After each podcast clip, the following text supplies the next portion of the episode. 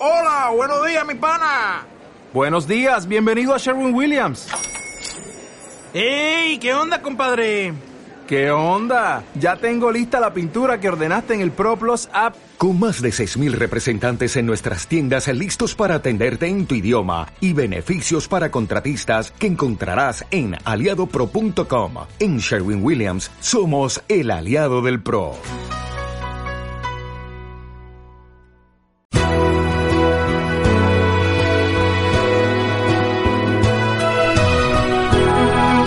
Es una alegría para nosotros abrir un nuevo programa en esta, su emisora cristiana amiga. Dice la segunda parte de Proverbios 11:18, el que siembra justicia tendrá galardón firme.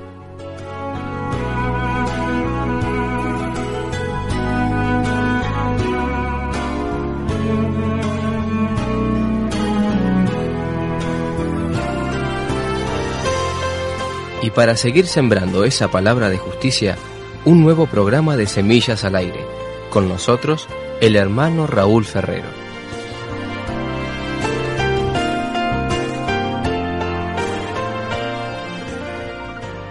Muchas gracias. Bienvenidos mis amigos a este, el programa número 7 de esta serie de programas radiales, considerando una lectura con breves explicaciones de la primera epístola del apóstol Pablo a Timoteo. Bueno, mis amigos, ya hemos dicho que esta carta surgió cuando Pablo le pidió a Timoteo que se quedara en Éfeso para funciones pastorales, él siguió camino hacia Macedonia y pocos días después le escribió esta carta a Timoteo en respaldo de su vida y su ministerio. Se lo pidió como un ruego, le dio el mandamiento de quedarse en Éfeso para corregir errores, para ministrar correctamente la palabra de Dios, para cuidar la iglesia de Dios de infiltraciones de hombres que engañaban, se habían apartado de la realidad y de la verdad bíblica. Pablo daba gracias a Dios por Timoteo y gracias a Dios porque el Señor mismo lo había puesto a él en el ministerio, al apóstol Pablo.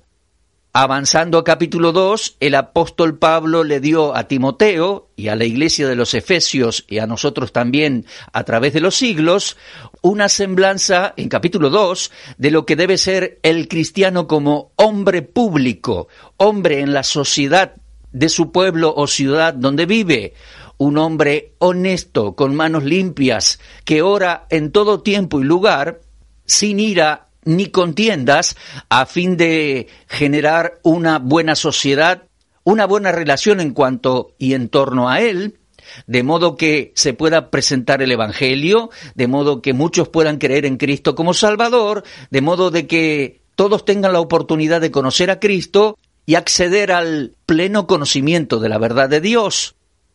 En la segunda parte del el segundo capítulo de Primera Timoteo, Pablo enfoca sobre la mujer cristiana en la sociedad de Éfeso, una mujer prudente, decorosa, prolija, respetuosa, que se dedica a su hogar, amando a su marido y sus hijos, y es una fiel sierva del Señor en la iglesia y también en la sociedad en que vive. Mis amigos, de pronto, abruptamente, el apóstol Pablo cambia el tema de su epístola y comienza a hablar sobre los requisitos que deben reunir los que aspiran al pastorado. Bueno, si un hombre tiene, un cristiano tiene en la iglesia de Dios el deseo de ser pastor un día, bueno, si ese anhelo brota en sus corazones, podemos creer que es de Dios, que Dios produce en nosotros tanto el querer como el hacer. Y así dirá Pablo comenzando el capítulo 3 de su epístola, el que anhela obispado, o sea, el que desea funciones pastorales, bueno, está deseando algo bueno, pero es necesario que a tal efecto y para tales funciones cumpla con una serie de requisitos, con una serie de cualidades que le distingan como idóneo para el caso y para el oficio, cualidades espirituales, es decir, personales, familiares y sociales, cualidades que le respalden para semejante responsabilidad. Bueno, mis amigos, llegamos entonces a este séptimo programa. Vamos a considerar la lectura de 1 Timoteo 3, del 1 al 7, Y allí vamos a ver requisitos necesarios para el que anhele pastorado. Acompáñeme en la lectura, querido oyente, si usted puede. Abra su Biblia allí en Primera de Timoteo 3. Voy a leer desde versículo 1 hasta el versículo 7 inclusive.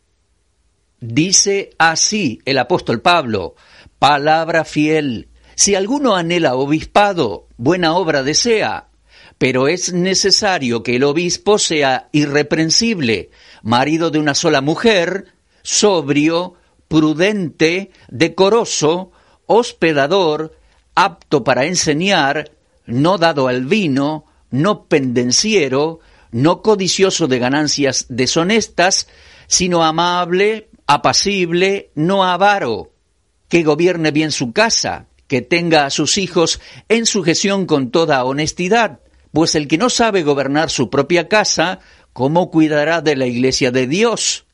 No un neófito, no sea que, envaneciéndose, caiga en la condenación del diablo. Y también es necesario que tenga buen testimonio de los de afuera, para que no caiga en descrédito y en lazo del diablo. Mis amigos, quiero decirle brevemente que esta lista de 15 requisitos para ser designados como pastores es una lista similar a la que Pablo le escribió al pastor Tito, cumpliendo funciones similares a las de Timoteo en la isla de Creta. Esa lista la podemos leer en la epístola de Pablo a Tito en capítulo 1. Bien, pero nos vamos a centralizar aquí, en Primera de Timoteo, capítulo 3, del 1 al 7. Bueno, mis amigos, déjenme recordarle que hacía unos siete años, reunidos en la localidad de Mileto, Pablo se había despedido de los ancianos, de los pastores de la iglesia en Éfeso. Eso lo podemos leer en Hechos capítulo 20. Esos hombres, los pastores de varias iglesias de Éfeso, que eran una ciudad muy importante, y alrededores, esos pastores, esos ancianos, habían sido formados, establecidos y desafiados por el apóstol mismo y Timoteo y sus colaboradores. Ahora surge el planteo, surge la observación y la pregunta. Entonces, ¿por qué la posibilidad de nuevos pastores tan solo siete años después? Bueno, ante esta observación y ante este planteo y pregunta, manejamos tres posibilidades.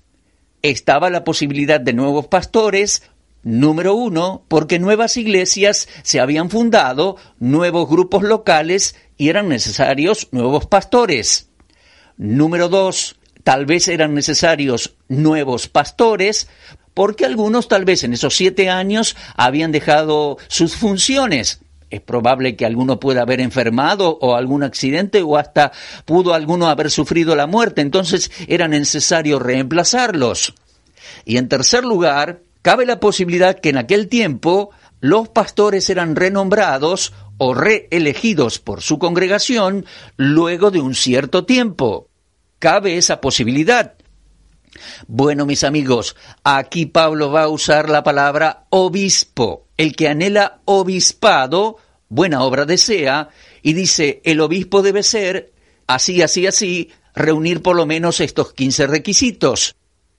En Tito capítulo 1, el apóstol Pablo, hablando de los pastores, utiliza tres palabras para designarlos en sus variadas funciones y aspectos. La primera palabra es la palabra que se traduce anciano, es la palabra presbítero. No necesariamente se define con esta palabra a un hombre muy mayor, muy ancianito. No, más bien es un hombre maduro en la vida y en la fe. Y por el texto de Tito capítulo 1 y de 1 Timoteo capítulo 3, sabemos que es un hombre que está criando sus propios hijos. O sea que no es muy mayor, es un hombre maduro en la vida y maduro en la fe. La palabra presbítero, la palabra anciano.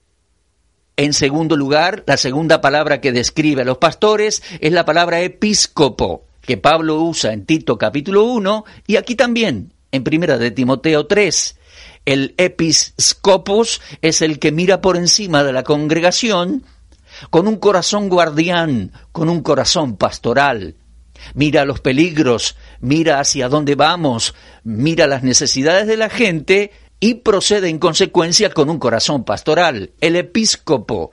Y en tercer lugar, los pastores son oicónomos, administradores de casa ajena, mayordomos en casa ajena, mayordomos de la casa de Dios, de la iglesia de Dios. Bien amigos, una vez que enfocamos esas tres palabras y estas posibilidades, debemos decir que el texto no le decía a Timoteo que nombrara nuevos ancianos, ni nada por el estilo. Aquí, en 1 Timoteo 3.1, Pablo considera la posibilidad de que el anhelo de ser pastor brote en el espiritual corazón de algunos hombres jóvenes en la iglesia. Qué bueno es eso, qué bueno, lo vuelvo a decir, qué bueno sería eso, que nuestros jóvenes anhelen el pastorado.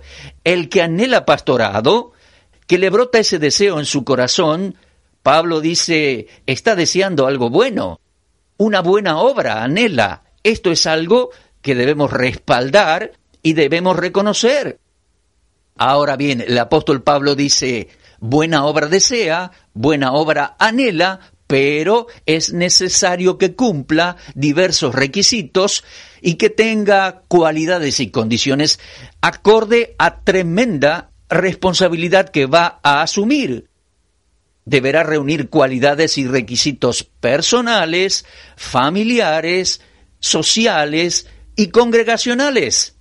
Bueno, mis amigos, en un momento vamos a repasar los 15 requisitos que figuran en este texto, primera de Timoteo 3 del 1 al 7, y que recién yo leía.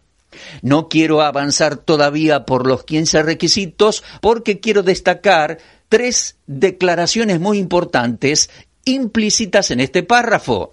Sí, lo que quiero decir es que hay tres declaraciones muy importantes en este párrafo que no están escritas de manera directa, pero sí implícitas en este párrafo. Número uno, preste atención por favor, de acuerdo a lo que leí, 1 Timoteo 3, y también hemos considerado en Tito capítulo 1, los apóstoles en aquellos días, los apóstoles de Jesucristo, jamás nombraron otros apóstoles después de ellos. Ellos eran apóstoles de Jesucristo. ¿Comprende? Me refiero a Juan, Mateo, Pedro, Pablo, fueron apóstoles de Jesucristo y ellos según el testimonio de todo el Nuevo Testamento, no nombraron, no designaron ningún otro apóstol más después de ellos. Ellos nombraron pastores. Está escrito aquí, en este párrafo, Tito 1, 1 Timoteo 3. Ellos designaron pastores para las iglesias locales. ¿Lo puede comprender? Voy a ser más claro. Desde aquellos apóstoles no hubo más apóstoles de Jesucristo, ni los hay hoy. Los que hoy ostentan ese título, apóstoles, se han nombrado entre ellos. Y si sinceramente quisieran servir al Señor, no deberían llevar ese título, porque apóstoles de Jesucristo fueron sólo aquellos que establecieron el fundamento de la fe cristiana e incluso ellos, con algunos colaboradores directos, escribieron la base de nuestra fe, el Nuevo Testamento. Primera declaración entonces implícita en este párrafo. Los apóstoles no nombraron más apóstoles, los apóstoles nombraron pastores para las iglesias locales. Segunda declaración implícita en este párrafo. El pastor es una figura masculina. Leímos, tiene que ser esposo de una sola mujer y tiene que tener sus hijos en sujeción, en armonía, con toda honestidad. La figura pastoral por todo el Nuevo Testamento, mi amigo, es masculino. Lo digo más claro, nunca aparece la figura femenina en el pastorado, una pastora o algo similar. No quiero ofender a nadie, simplemente la escritura es muy clara al respecto. Entonces, segundo detalle, el pastorado siempre es una figura y un oficio masculino. Y en tercer lugar, tercera declaración implícita en este pasaje es que el pastor es un hombre joven, un hombre que está criando sus hijos. Lo vamos a repasar ahora en un momento. ¿Comprendió? El pastor es un hombre maduro, maduro en la vida y maduro en la fe, pero es un hombre de mediana edad que está criando a sus hijos con todo vigor, humano y espiritual, con toda vitalidad. Y ya que estamos, le recuerdo, en números 4, usted puede leer allí que los levitas, los sacerdotes que servían en el tabernáculo, tenían que tener entre 30 y 50 años de edad. Usted puede leer varias veces entonces, en números capítulo 4, que los que servían al tabernáculo tenían entre 30 y 50 años de edad, justo la edad de hombres que están criando sus hijos, que tienen y deben tener sus hijos en sujeción, criándolos sanamente, porque el que no sabe criar, el que no sabe gobernar su hogar, no está en condiciones de cuidar la casa de Dios, la familia de Dios, la iglesia de Dios. Bien, mis amigos, gran responsabilidad es esta, pero con mucha honra. El hombre cristiano que anhela pastorado, buena obra desea. Le debemos apoyar, respetar, respaldar. ¿Anhela obispado? Sí, pero es necesario que sea irreprensible. Mi amigo en la lista de los 15 requisitos aparece en primera plana, en primer lugar, que sea irreprensible. Incluso le digo más, podemos tomarlo como el primer requisito o podemos tomar esta palabra como título o encabezamiento de la lista que incluye las demás virtudes. Bueno, sea como sea, número uno, el hombre que aspira a ser pastor debe ser irreprensible. ¿Qué significa? Que nadie le puede reprender o acusar de errores, de deshonestidades, de pecados o de cosas deshonestas o desubicadas en su diario vivir, personal, familiar, como vecino y en los lugares donde estudia y trabaja y también en la iglesia de Dios. Es decir, un hombre que no le podemos agarrar en nada malo. Es un hombre sobre el cual no cae ninguna reprensión. Es un hombre, y debe ser, un hombre irreprensible. Bueno, mis amigos, en segundo lugar, dice el texto aquí que debe ser marido de una sola mujer. Muchos eran los desórdenes de aquella sociedad, muchos son los desórdenes en nuestra sociedad. El pastor debe tener una vida ordenada y ajustada a la palabra de Dios. El pastor, figura masculina, hombre, debe estar casado con una sola mujer y debe ser amante de su esposa y de su hogar y de sus hijos marido de una sola mujer. Bueno, número uno, irreprensible. Número dos, marido de una sola mujer. Número tres, debe ser un hombre sobrio. Sobrio significa que no está mareado por nada. Nada que beba le hace perder el buen juicio y la sobriedad. Ningún humito, ni ningún anhelo, deseo que se le suba a la cabeza. Es un hombre sobrio. No es desprolijo en sus actitudes y conversaciones. Es un hombre sobrio, equilibrado. Número cuatro, es un hombre prudente, prudente en sus decisiones, prudente en su manera de hablar, prudente en el manejo de su familia, prudente como vecino, prudente como ciudadano en la sociedad en que vive. Es un hombre decoroso. Ser decoroso significa proceder con decoro, proceder con buen gusto social, con buena conducta, no tiene arranques de loco o de desubicado. No, no, no. Es sobrio, es prudente, es decoroso. Número seis, debe ser hospedador. Así es, por su casa pasarán y serán hospedados los predicadores que vienen a las conferencias. Por su casa pasarán viajeros. Por su casa pasarán los amigos de sus hijos. Debe ser un hombre hospedador, que su hogar está abierto, para pasar buenos momentos con ellos y para que nos sintamos cómodos con ellos y en medio de ellos, el hogar del pastor y su familia. Además, en séptimo lugar, el pastor debe ser apto para enseñar, es decir, el candidato a pastorado debe ser un hombre apto para enseñar. Pablo lo dice de esa manera porque tal vez no sea el mejor de los enseñadores y predicadores, pero tiene que tener cierta aptitud como para predicar el Evangelio y enseñar la palabra de Dios. Obviamente, la tiene que enseñar a su familia y la tiene que enseñar en sus mensajes pastorales a la iglesia de Dios. Apto para enseñar.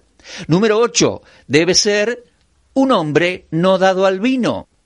En aquella sociedad hasta había un dios para el vino, el dios Baco. Los grecos romanos de aquellos días hacían banquetes y comían desmedidamente y tomaban vino y hacían hasta orgías con vino y borracheras. Nada que ver el pastor e incluso el creyente, porque todas estas cualidades son para que las viva el pastor, pero las comunique a todos los cristianos, ¿eh?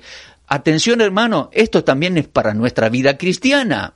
Bueno, no dado al vino, un hombre que tal vez tomará un poquito en las comidas, un poquito de vino, pero no perderá en ningún momento el control de su vida ni su sobriedad.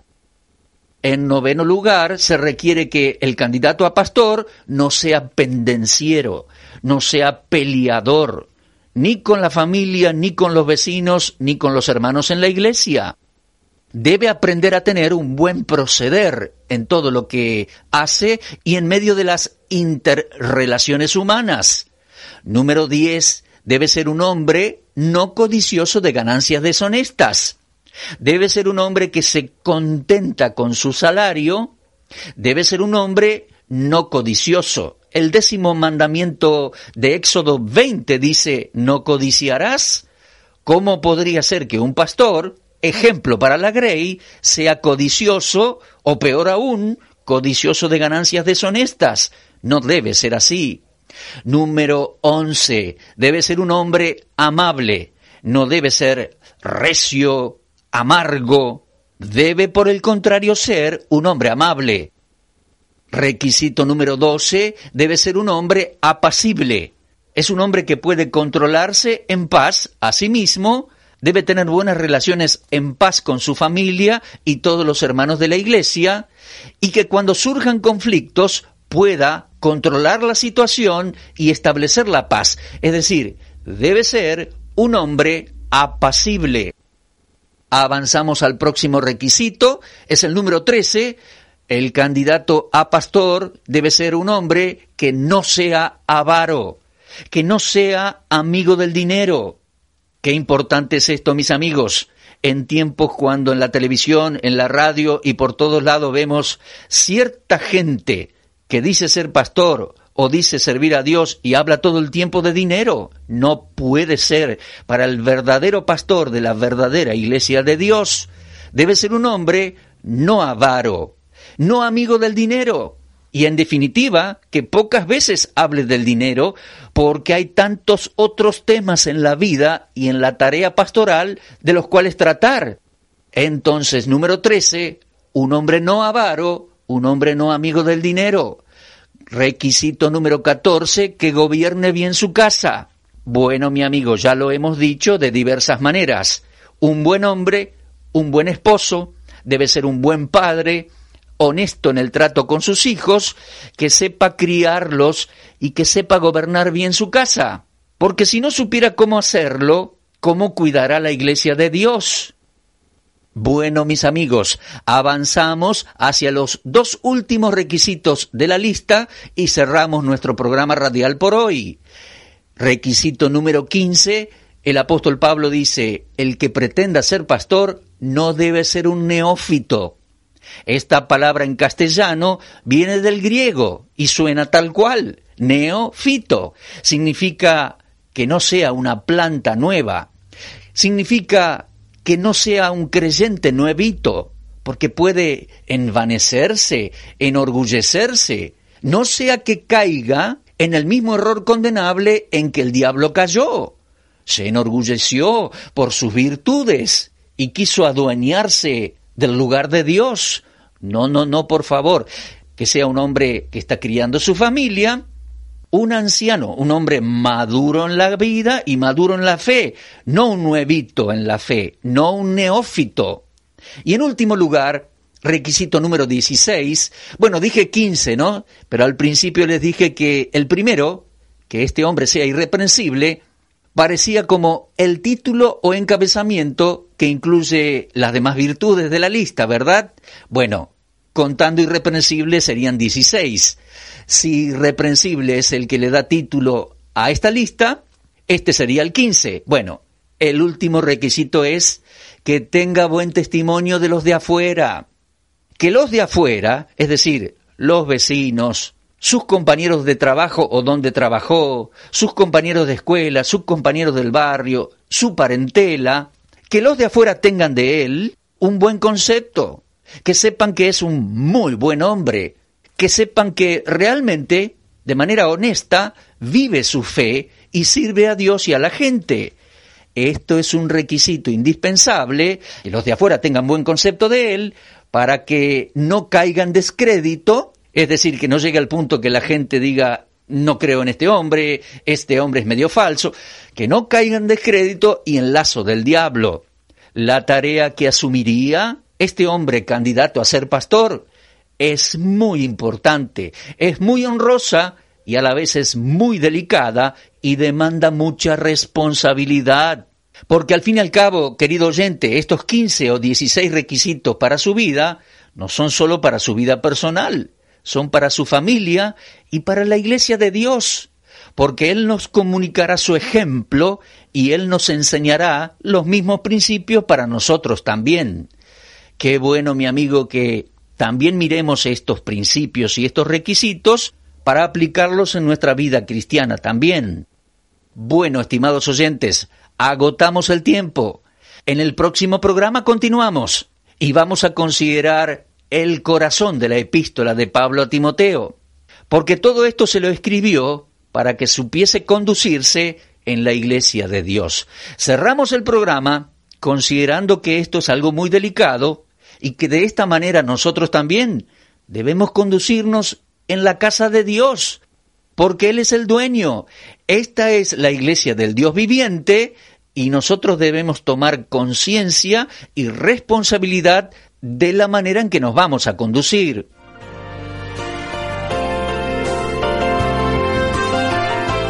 Le invitamos a ponerse en contacto con nosotros. Escríbenos a semillasalaire.misionweb.net.